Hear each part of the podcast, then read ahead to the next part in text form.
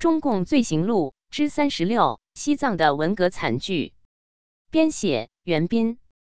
大纪元二零二一年七月十七日讯，张志新临行前喉管被割的惨剧，很多上了年纪的人都知道。藏人赤烈屈真临行前也被割了喉管，而且比张志新更惨，却鲜为人知。赤烈屈真是文革时被中共定为反动分子，西藏人人皆知。一九七零年二月的一天，拉萨人倾城而出，被带往公审赤烈屈真的大会现场——拉萨人民体育场河南交流沙河刑场，接受触目惊心的阶级教育。身穿暗红色普鲁藏袍的赤烈屈真，身体瘦弱。二零零一年，一位曾在西藏当兵。工作三十多年的汉人老先生告诉作家维瑟，当时他就站在赤烈屈真的跟前，目睹了赤烈屈真被枪毙，那简直比张志新还惨。他的喉管也被割了吗？是的，怕他喊口号扰乱人心，不但把他的喉管割了，还用几根铁丝穿透了他的腮帮，从这边穿到那边，再紧紧地拴在脑后。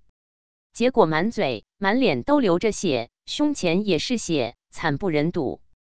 他当时还活着吗？还活着，可是就跟死了差不多。据维瑟记述，当时西藏也搞清理阶级队伍运动，许许多多的西藏人家破人亡。不久又一达三反，其残酷程度有过之而无不及。不少人因不堪恐怖与贫困，逃往印度等周边国家。不幸被抓获的，以叛国分子的罪名严惩。二十岁的图登进美是拉萨中学高六十六班的学生，与女朋友华小青半藏半汉逃亡时被捕。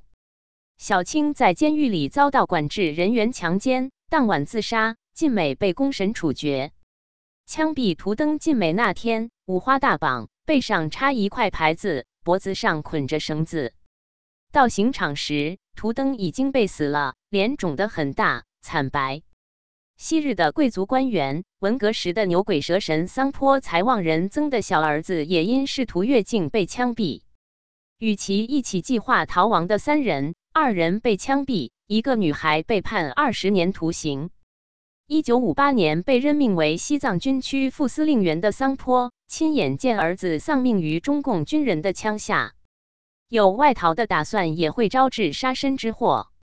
在山南加查县与曲松县之间的波塘拉山修公路时，几个家庭出身属于领主或者代理人的年轻人，不堪生活艰难和精神压抑，言谈中流露出越境逃往印度的想法，被同伴格桑抢救告密。修路队的领导立即上报，从拉萨派来了数名军人，将几个年轻人全部逮捕。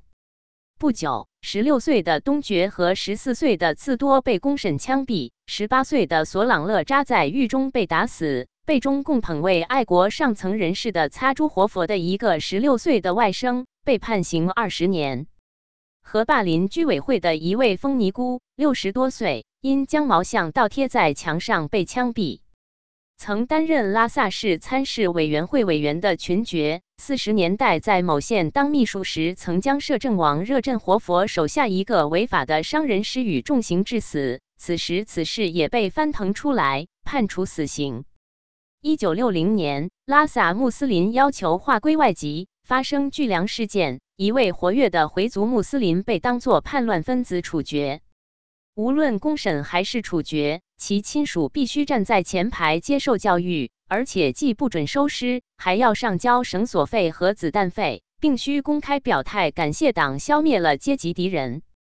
很多人在狱中不堪折磨而自杀，也有人被虐待致死。